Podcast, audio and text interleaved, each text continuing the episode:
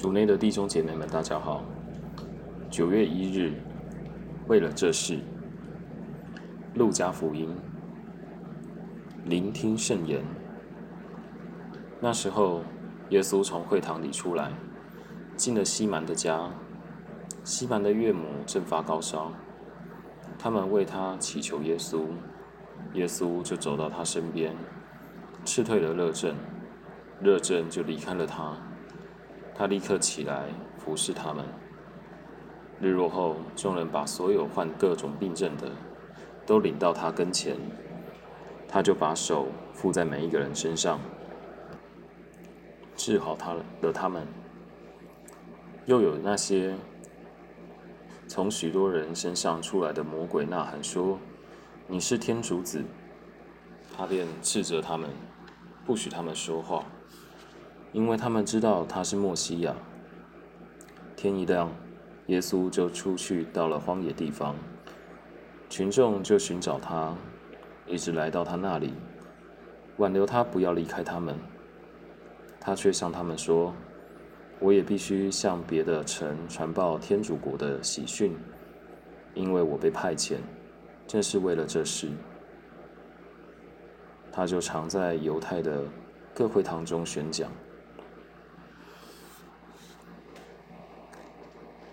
世经小帮手，在今天的福音中，我们看到耶稣是一个大忙人，因为他需因为需要他的人实在太多。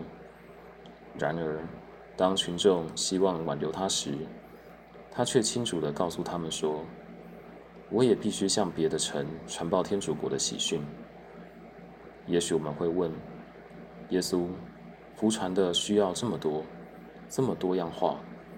你又怎么知道什么才是你的使命呢？原来耶稣时常花时间祈祷。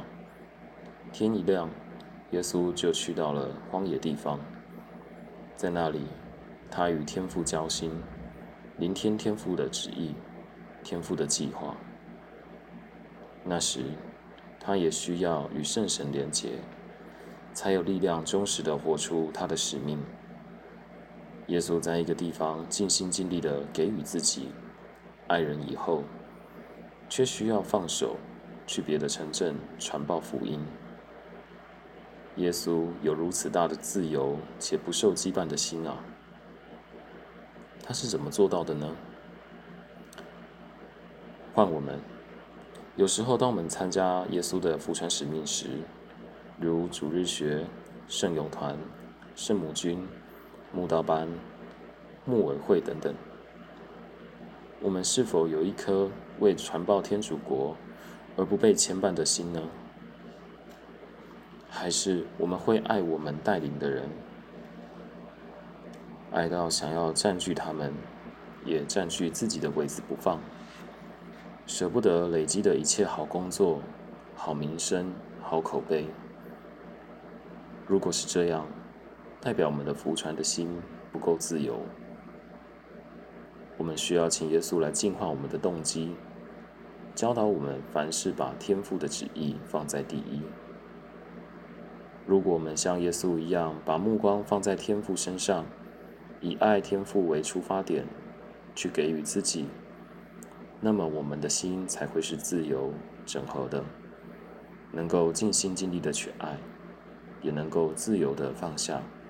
到下一个地方，向另一群子民宣报福音，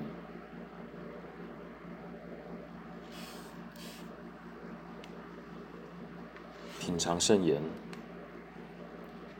莫观耶稣到了荒野，与天主父圣神交心，活出圣言。静下来，问问自己：我服传的动机是什么呢？全心祈祷，主圣山，求你净化我服传的动机。阿门。